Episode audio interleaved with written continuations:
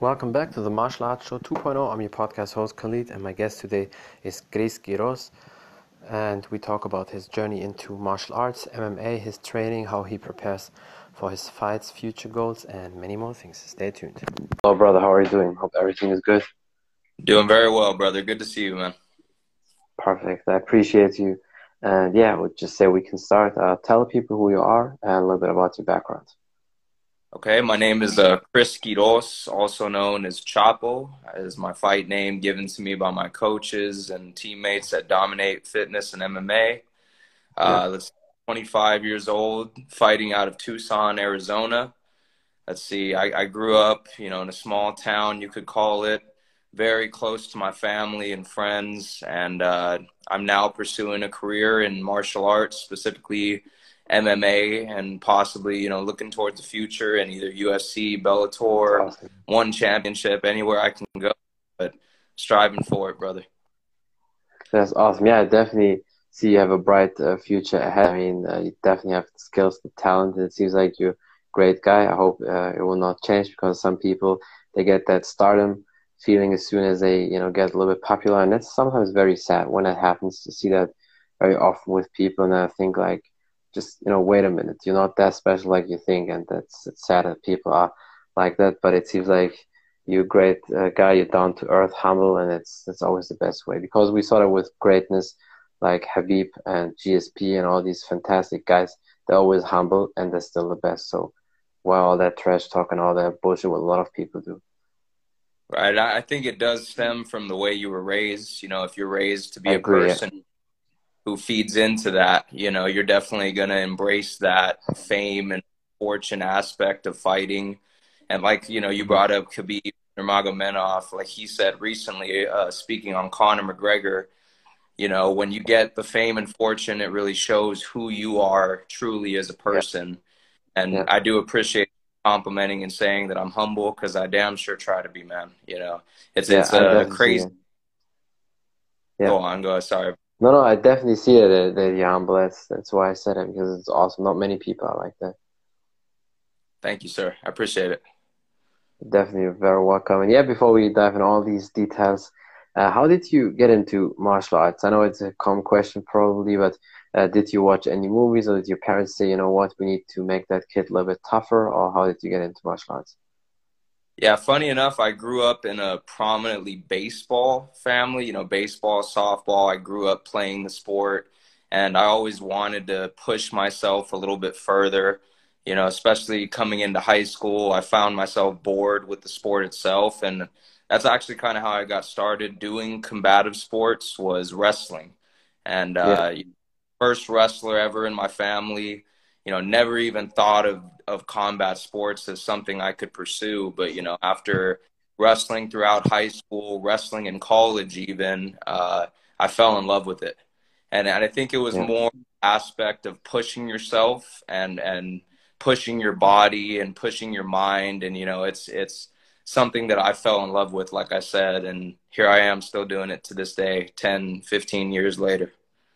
That's that's amazing. Yeah, I mean, wrestling definitely gives you that grind, you know, that's that's something extra. I mean, we all know how important it is as a base. A lot of people um, they lack it. They're not at the best level, and then unfortunately they lose to somebody who is striking wise definitely not at the same level. But you know, if you have zero wrestling background, then it happens, and especially um, the the lighter weight class. I feel like the wrestling shows more with heavyweights, so it depends really. Uh, but you definitely need to have a full spectrum of of everything. Like John Hackleman always uh, used to say, you know, John Hackleman is currently Glover Teixeira's coach, and he was Chuck Liddell's coach back then. He said, as a true martial artist, you need to have all four aspects. You need to have some sort of striking, uh, wrestling, jiu-jitsu, and strength and conditioning. If one of these things you lack, then you're not a martial artist, but a partial artist.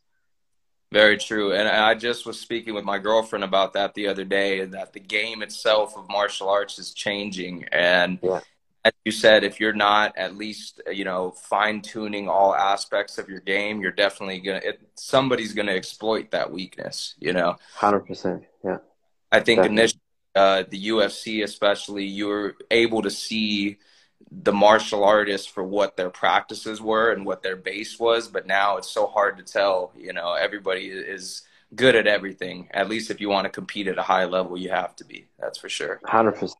Yeah, you definitely need that. I mean, people always, you know, say about Khabib that he doesn't have the striking, but it's bullshit. He has striking, definitely not high level, true, but his striking is good enough to make his opponent think about, oh, I better block that right hand, that hook or so, and that sets up obviously his greatness, the grappling, the takedowns, and everything.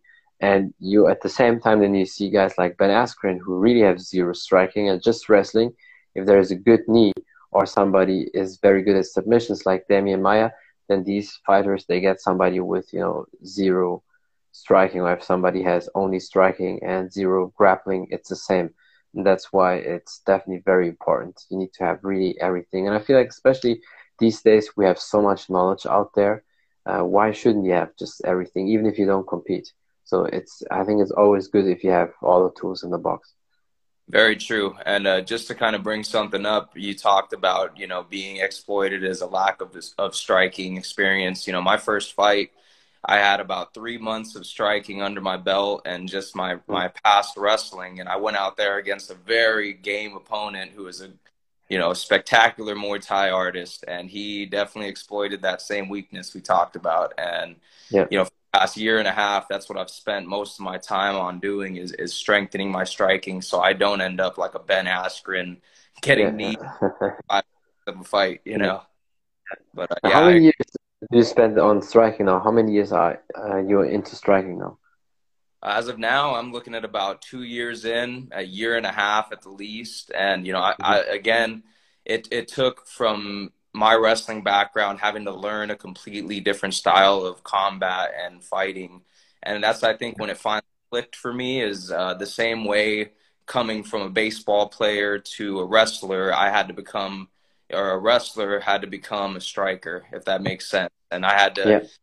Reset my mind and kind of abandon all the old habits i had as a wrestler and basically learn a whole entire different martial art, which was fun for me, and it's still fun mm-hmm. to this day. You know, I'm constantly yeah.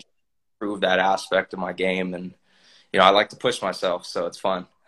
That's awesome. Yeah, I definitely see that with you. Uh, and how hard was it for you to transition to the striking? Because normally it's it's the other way around that that somebody is very good at striking, but then they need to learn at wrestling. But I feel like if you have the wrestling first, um, striking to learn is a bit easier than the wrestling or grappling because it seems like grappling is tricky, especially the submissions and everything. I mean, striking, don't get me wrong, guys out there, striking is definitely very complicated. And if you're very good at the highest level, there's, you know, little details they uh, help you to win. Like you see that with guys like Adesanya or Wonderboy who have crisp uh, striking but you know to get the base of striking is not too hard to learn. I feel like compared to the wrestling game or grappling game it's definitely easier to learn striking. So how was it for you? I, will tell you what the, the, most difficult part of it was um, the lack of physical contact i guess you could say. You know as a wrestler I, I constantly wanted to close that distance but when i couldn't feel my opponent couldn't feel his movements it was almost a sense of panic that i would get you know, in earlier sparring sessions, I found myself constantly, uh, you know, putting myself in dangerous situations where, you know, my opponent, my teammates would kind of capitalize on that. Uh, mm-hmm. Learning striking was, was just, like I said, something I had to refresh my mind to do. Different movements, different muscles. I remember the first time I did some pad work, you know, I was exhausted after two minutes. Yeah. And, uh, you know, just that preservation of energy. Whereas in wrestling, you know, you can kind of push that envelope a little bit more. You know, you have moments of rest, but if you take those moments of rest as in a striking aspect, you know, you're going to get touched up and you're going to get hurt pretty bad. So yeah. that was the biggest challenge for me was abandoning old habits that I had and that that want to you know feel my opponent as opposed to stand at range and pick shots and even still now you know mm-hmm. i find my kind of blitzing in too much and finding that Adesanya patience and flow. You know, I try to emulate his style as much as I can, but yeah, you know, when you're when you're five foot five, it's kind of hard to strike like a guy like that. But uh, yeah, I try. No, that that's definitely true. But I think um, with the time, everybody understands uh, their range and reach and everything. And I think uh, you definitely will get with time because I've seen some of your stuff and, and the striking is definitely good, and you will get to that level.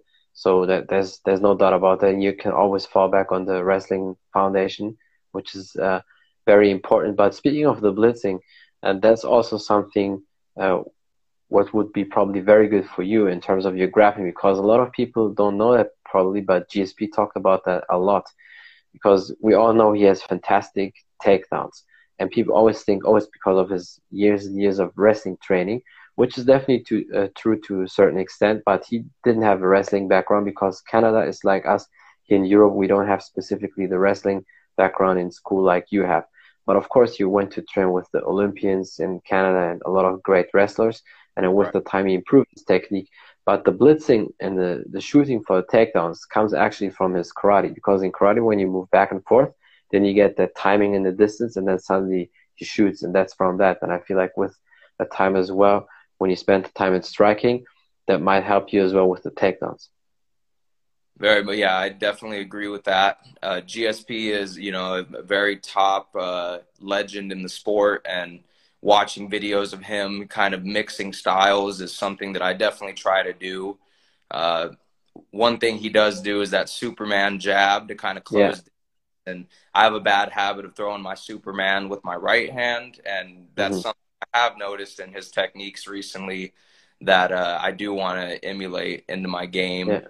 Uh, I definitely agree with you. You know, coming from a background of, of wrestling, I definitely have to kind of step away from that and and advance my game in that aspect for sure. Yeah, but I mean that that takes time, and that's a good thing. You, I, it seems like you take the time and you don't rush into things. A lot of people have that false sense of oh. Um, soon I will be too old and I can't do these things. And I understand with fighting or with uh, professional sports in general, we don't have a very long window, but with our technology and the way we train and the athleticism, you can definitely be between 35 and even 40, So at the highest level. I mean, just look at guys like Yoel Romero, also how good they are. I mean, of course, he's a natural freak, but still, you know, I think with the right training and if you take care of your body, you do the sauna, nutrition, and all that, you can keep your body up pretty healthy and at the highest level even uh, basically later in your career. And I think it's sometimes not always bad to get late into something. I mean, you spoke about Adesanya, and he started or he came with 29 in the UFC, but now he is ready. And if he maybe uh, came in when he was 24 or so, he probably wouldn't be ready. And uh, that's what a lot of guys do. Or Michael Chandler now, of course, he lost to Oliveira, but I feel like he's ready now for the UFC. And why maybe years ago, he probably would have lost a lot of fights in the UFC, and that's why it's good that you just take the time. I definitely agree, and uh, you know I think it's really important to kind of enter that part of the game when you're ready. You know, I started fighting and training in, in mixed martial arts. I would say at a later age. I was about 23 when I had my first amateur fight. And, uh, you know, some guys start off at 18 and even younger than that, already doing amateur boxing and things along those lines. And I, I do think that with the technology we have, with the recovery, and, and you know the different studies that we have on athletes and how to progress their body, serve them.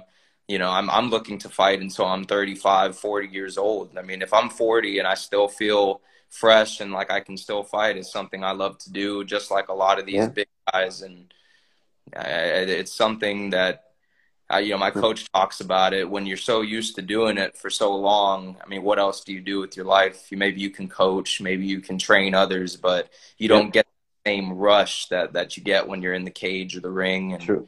You know, I plan to fight, like I said, until I'm 40 years old or, or later. So yeah, definitely. No, it's definitely a good thing, but I feel like also at the same time, that's why guys like GSP are so so great, and they have no issues after that you of course need always a purpose outside of, of your fighting career because that's why, like you said a lot of fighters struggle later on and they don't know what to do and it's very often a lot of these fighters who uh, lost uh, a lot uh, in general anyway especially in the last years and then maybe they have even cte or the these fights like Wanderlei Silva and a lot of these older fighters who took a lot of damage, but the the, the 50 or so and they still suddenly want to compete.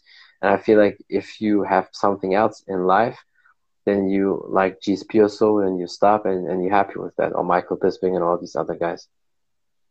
Definitely, yeah. And I think some guys just maybe lose that drive, and I think that's the mm-hmm. most thing in the sport. Uh, you're fighting up and coming guys, young, hungry guys, and as soon as you step in the cage with them, are you willing to go and push that?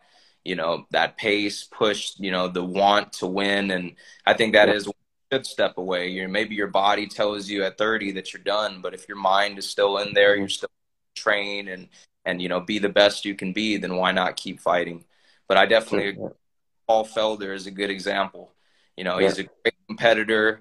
You know, wonderful part of the sport, and uh, he just lost that drive. And and no no you know shots to him, but I completely understand why would you step in there and, and risk injury or you yeah, know even, not good you know, if you're not prepared for it or not not wanting yeah. more. Yeah. No, definitely. That that's that's very dangerous. Then just leave it. I mean, he's also 35, so I think at that age, you know, when you feel like it's it's time, then it's time. Uh, it's it's better than taking unnecessary, you know, shots. I feel like guys like Tony Ferguson, who maybe should retire because from this point on, I mean, yeah, sure you can beat guys up, up but I think from the top ten or so, will be very hard. And he's 38. It will be 38 this year, and from there on, it will go, you know, only, you know, worse. And that's why it's it's better for guys like like him to just retire because it's just too much damage that will take. Right. I, I think he's also a guy that just loves the sport and, and loves pushing mm-hmm. himself. So he's one that, that the mindset it will always be there, but I think his body is yeah. Definitely. And then on top of that, doing stupid things like that unnecessary weight cut just to prove people, oh, what a savage. But I think with these stupid things, you definitely don't help your body. I mean, we saw it with the Gaethje fight probably because he, he was like a little bit zapped, although he had even some energy to drop uh, Gaethje uh, quick with that, you know, uppercut. But, you know, that's why, yeah, it's very important to lose that drive. And um, speaking of the fighting and everything, uh, what is the weight class you fight? And you also have an upcoming fight very soon, so we can talk about that.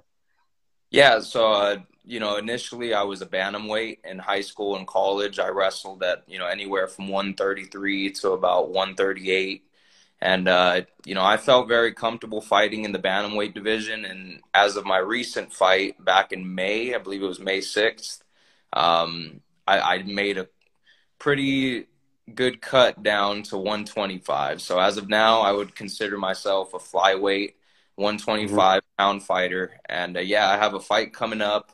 It's going to be September 24th at the Pensacola Bay Arena. Should be for the promotion Island Fights, and uh, I'm I'm excited for it, man. You know, I've been training real hard. I was awesome. supposed to fight not too long ago. Actually, the last time we were out in Florida, my teammate Brandon Yandel went out as the co-main got the unanimous decision win. And you know, I was hungry then, and I'm still hungry now, ready to you know put on a show in September. So that's awesome. Yeah, I'm pretty sure it will be very exciting. And uh, what weight class is uh, this event? Uh, 125 or 135? Unfortunately, it's 125, but I have two months yeah. to prepare for it. So. Mm-hmm. Yeah, so and then we can definitely speak about the preparation because I think it's very interesting for people. But how much uh, do you uh, weigh now? Because I feel like you know with the weight cut, especially for that lower weight class, uh, it's it's a really tricky one. I mean, you definitely need to be ready with everything. I'd say as of now, I, I walk around at about 145, 150. You know, that's you know training every day, eating well. I guess you could say hydrating as well. Uh, preparation wise, it, it comes down to diet. Truthfully, you know, I, I try yeah. and in the gym every single day, every single week. I, I, you know I have a treadmill here at home. I make sure to get my runs in. That's the most important thing when it comes to the weight cut is is mm-hmm. Doing work, not taking the easy yeah. way. Sorry, give me a one sec. Uh, yeah, don't. Worry.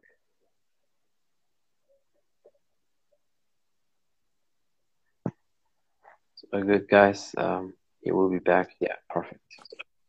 Don't worry, it's all good. Yeah, it's all good. There we go. Uh, yeah. Dying okay. on. No, no. It's all good. it's all good. Yeah, but I think it, with preparation is very important. Like you said, diet. A lot of people underestimate that. And do you want to cut all the twenty uh, pounds uh, in that fight week, or do you want to do a lot before with with you know the nutrition? Because I feel like if you do it right, and know from experience, if you drop calories like every two weeks or so, let's say 300 calories or so in four weeks, four to six weeks, you definitely lose five to 10 pounds just with nutrition before you even enter the fight week. I definitely agree. And, you know, calorie intake is a big thing. Uh, lowering my salt intake is probably the major thing for me that, that helps. Mm-hmm. You know, I, I try my best to drink two gallons of water a day. And, and it's great. Yeah. Sorry, what was that? So that's great. It's very important. Yeah. Yeah, definitely. And you know, as of now, I'm on a very strict diet. To as as you said, do I do it at the last second? Do I do it, you know, in preparation weeks before the fight? I prefer the second one. You know, to prepare my body to be down at that weight class, get down to about 135, so I can actively train at that lower weight. As I said, I walk around anywhere from 145 to 155, even at times. So you know, mm-hmm. get weight down early, training and preparing my body to be at that lower weight is a big part yeah. of my mm-hmm. and at the same time it makes it a little bit easier when we get out to our fights, you know, get to the weight. I'm not yeah. pull myself to make the weight as most people try and do. You know, I, I completely yeah. disagree that. I think you should prepare properly and make sure your body is ready to go. Yeah, 100% I agree with it. It's so important because I feel like and that's again a lack of uh, professionalism. I think. I mean, I understand with the amateurs when there's no money and then they don't have coaches or doctors who can help. But I think if you use CO Bellator level with the doctors and performance institute and with nutrition, and there's so many guys they don't even you know uh, coach people, but they get their nutrition in check because nutrition, you know, just even easy, you know, lifting people they they know how to eat and how to cut the weight and calories with that. And it's really you know not a big thing. You can definitely cut in four to six weeks just with nutrition five to ten pounds maybe even 12 pounds or so and then you have it pretty easy. So is your goal always uh, in fight week to be only 10 pounds uh, over uh, the weight limit? Oh definitely. You know if i'm over more than 10 pounds then that means i didn't prepare hard.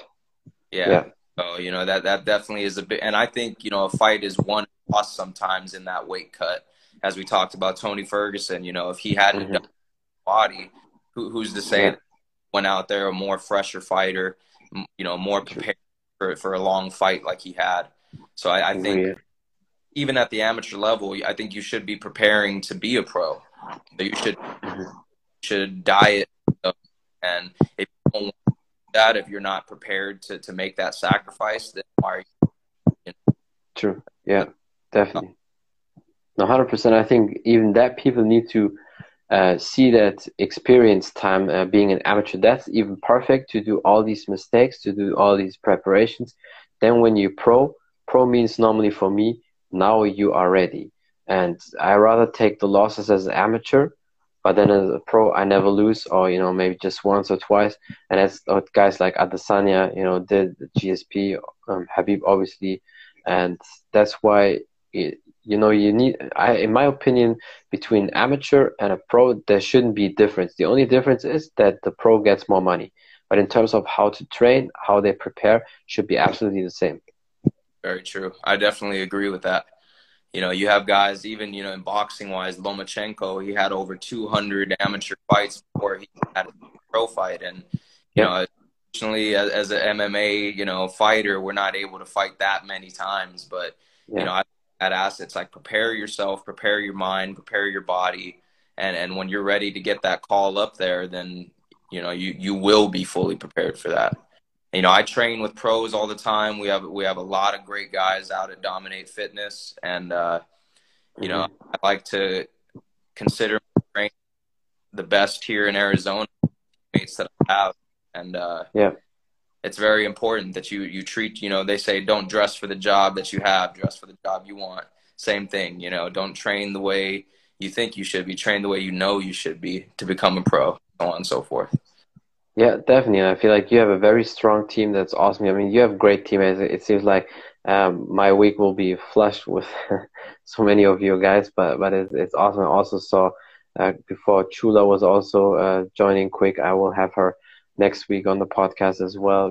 She was just a little bit uh, sick, so we postponed it for next week. But uh, yeah, it's just awesome. What a great spirit you have there. And that's also very important to grow, to have a great team around a great gym, because that's the thing I sometimes see why uh, MMA fighters from Germany, they lack that, when have problems getting here. Is striking wise in Europe we're fine because if you look at the Dutch guys from Glory and everything, we have it perfect. And especially where I live uh, in Germany, it's like three hours from Holland, so sometimes we even train with Dutch guys. But in terms with grappling and everything, the camaraderie, and then you don't have a lot of people with the same drive, and that's always something that bothered me a lot. And that's why, as a fighter from here or other countries, you need to travel a lot to train with different guys. And obviously, it's expensive, so you need to find a way to to make it happen. But that's uh, why I think you have definitely a big advantage with your team. Oh yeah, I'll tell you what. I mean, no uh, shot to any gyms here in town, but we're definitely the best gym in Tucson. Yeah. and uh, you know, it, it, we have a lot of great guys, guys and girls coming up out of out of here, and I do appreciate you interviewing all of us and and you know, kind of giving giving us a shot to say what we have to say, and uh, you know, it's a great team, man. I, I that's the one thing I also fell in love with. You know, as I said before, playing baseball. It's a team sport, sure, but uh, yeah. something about wrestling, about fighting out of a gym that's that close knit. You know, the camaraderie that you build, the family that awesome. you build. There's, the way I say it is, you know, you don't build a bond like preparing for battle with people. You know, that, that's basically the way we see it. We train day in, day out, and push each other and and the bond and and friendship you build off of that is uncomparable to anything else in the world if you ask me yeah 100% and that's in my opinion what a true martial arts lifestyle should be that you know you have that camaraderie and, and it should be like family and with you guys i definitely see that a lot and that's fantastic out of that there can be fantastic growth because you're all happy together you help each other you push each other and that's just perfect i mean that's why the success speaks for you. And I'm pretty sure in the future there will be a lot of uh, good moments from you. And I'm very sure um, people will see you in the UFC as well, especially at your weight classes. Uh, there's a lot of people they look uh, for anyway. So I think it's it's a good advantage you have. And um, yeah, is there anything else you want to say? Maybe something you want to promote or some last advice? Because I know you have a lot of good sponsorings, uh, which you definitely deserve. But uh, yeah, it's it's all for you. Okay, awesome, man. Yeah, I just wanted to toss out my sponsors. Uh, thank you to Romney Chiropractic. You know, they always keep me on point. Uh, I think as we talked about recovery, it's a big aspect of yeah. the game, and you know they treat me really well.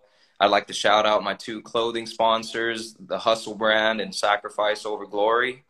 Uh, let's see. I'd also like to toss out Anthony Miranda. He's a local tattoo artist. Keep an eye out for him because he's coming up as well, right with us. Awesome good friend of mine as well, man. He's a great guy. And uh, last but not least, I'd like to shout out Dominate Wrestling Club. You know, they're the the club that's that's coming out of our home gym as well, Dominate Fitness and MMA, and they've shown me so much love. They've embraced me as a wrestling coach, and you know, giving back to the kids out there, and and them pushing me as well is mm-hmm. something keeps me going honestly. You know the last fight i had they stopped practice and came and watched my fight and supported. You know it's it's a great club great gym. But thank yeah. you for everybody who supports me friends and family you know I, lastly i'd like to shout out my girlfriend she's asleep on the couch over here but i'm sure she'll watch this later and be happy that i tossed her name there in there so yeah, definitely. I mean, uh, she's awesome. And also, speaking of her, I have to say again, happy anniversary for you guys. It's it's uh, awesome. You're a very uh, lovely couple. And uh, yeah, with that, again, that's another, you know, uh, indicator and factor for your success now and also in the future. You know, that you have strong people around you in all aspects. Very important. And I'm pretty sure uh, people will hear a lot. from you and about you, and yeah, thank you so much for your time, and I hope to See you soon again, brother. Thank you very much, brother. I appreciate it. Take care. Anytime, anytime. You too. Bye. Bye bye.